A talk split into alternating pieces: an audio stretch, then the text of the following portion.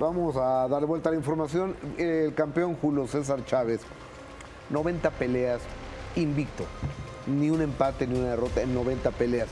Es el récord más importante de la historia de este país y uno de los récords más importantes del mundo. Si él no hubiera caído en las manos de las adicciones, hubiera sido el mejor peleador del globo terráqueo y eso me queda absolutamente claro. Se reúne con fans este sábado para firmar guantes y cinturones eh, que valían una lana y en este marco tuve la oportunidad de hablar con él y bueno, hay algo que le duele y le duele muy fuerte, que es su hijo Julio. Este fin de semana, Julio César Chávez dedicó parte de su tiempo para convivir con sus fans, tomarse fotografías y firmar autógrafos en la Ciudad de México. Hice una promesa, hice una promesa siempre de cuando me corrí campeón de por primera vez, no, no, no este, negarme un autógrafo ni al, más, ni al más pobre ni al más rico.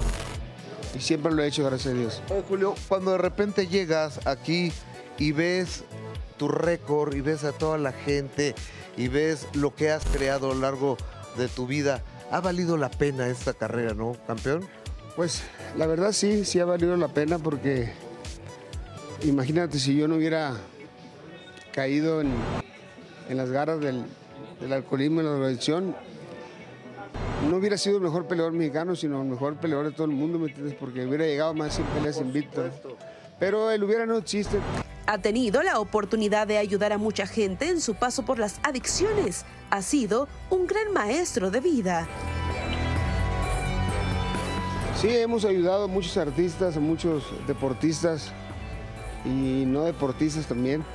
Eh, una de mis, de mis eh, frustraciones es no, no haber podido ayudar a, a, mi hijo Julio, ¿me entiendes? No darle el tiempo suficiente en la clínica para que se recuperara, pero los tiempos de Dios son perfectos, ¿no? Tuvo un problema en, en Los Ángeles, California. Afortunadamente, gracias a Dios, eh, le fue bien dentro de todo. Fíjate que pudo haber sido mucho peor, ¿no, Julio? Sí, la verdad sí, hubiera sido algo, fue algo algo muy frustrante para mí, ¿me entiendes? Porque imagínate yo teniendo clínicas en adicciones y no poder ayudar a mi hijo Julio. Porque las leyes en Estados Unidos son totalmente diferentes a las de México, ¿me entiendes? Entonces, el ir por mi hijo allá, fui varias veces por él, arriesgándome que me quitaran mi visa, que me arrestaran. Impotente, me sentía frustrado, me llevaba eh, muy triste en la casa, llor y llor, ¿me entiendes? Por no y ya tenía todo planeado para ir por él, ya me valía, como dice, me valía con todo respeto eh, que me agarraran y pase este accidente que, que, afortunadamente no pasó a mayores, ¿me entiendes? Simplemente está ahorita en, un, en un, una clínica ya de, de rehabilitación por orden del juez. Y eso es una gran ventaja, la verdad. Oye, y a sus hijos no los ve, a sus hijos no los ve porque tú decías no, no, que se estaba perdiendo a sus hijos. Sí, sí, no, lógicamente, no, mira, sus hijos, pues mis nietos están chiquitos, Julio tiene, va a cumplir cuatro años, Julia tiene diez años y, y, y, se estaba perdiendo lo más bonito de que es ver a sus hijos crecer. Ayer hablé con él, es increíble la verdad el cambio eh, tan drástico que cómo se ve ahora, se ve delgado, sin tomar pastillas, o sea, se ve lúcido todo, aceptando que tiene un problema ahora sí. Y esperemos que esta sea la buena, ¿me entiendes? Porque ya, ya son muchos años, ¿me entiendes? En cuanto a la situación legal de su hijo, Julio César Chávez Jr., fue mesurado al hablar del tema. El boxeador debía comparecer en la corte en Los Ángeles, California, sin embargo, no se presentó. Algunos han señalado que podría estar en prisión varios años. No te puedo compartir eh, absolutamente nada sobre eso porque el abogado es el que está viendo todo, todo eso.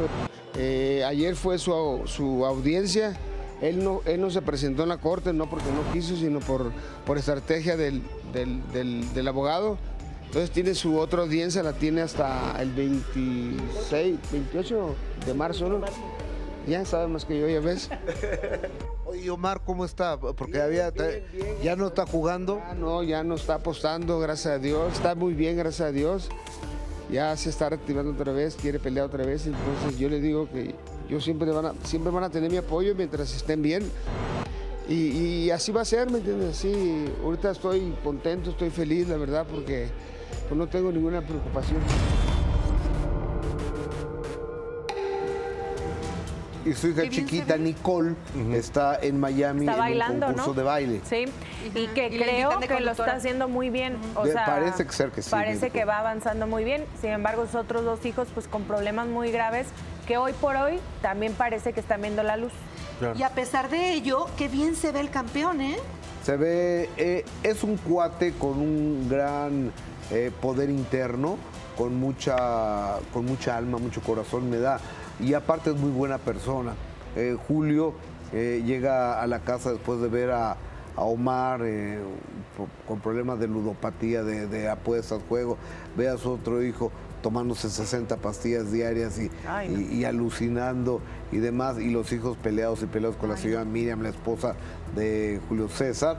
O sea, llegaba a llorar a su casa. Pues, o sea, el campeón del mundo llegaba destrozado a su casa a llorar y, es de hombres llorar es en, esta ocasión. Imagínate también el hecho de, la culpabilidad que pudo haber cargado en su momento, el decir, por yo haber tomado ciertas decisiones años atrás, tal vez ellos están así, lo cual, bueno, sabemos que cada quien tiene que trabajar en, sus cosas, pero aquí, eh, en lo puntual al día de hoy, creo que lo importante es el haber retomado ya ahorita la relación con su hijo, el hecho de decir, ya hablé con él y veo que está bien, creo que habla de un avance que sí está llevando a cabo el programa que le obligan a tomar, pero que al final es para bienestar de él y que ojalá en esta ocasión sí sea el punto de fondo que lo saque adelante y pueda salir pues ya victorioso de esta guerra. Ojalá, ya sé. Ojalá porque tiene, tiene dos niños de, tres, de, de 4 y de 10 años de edad.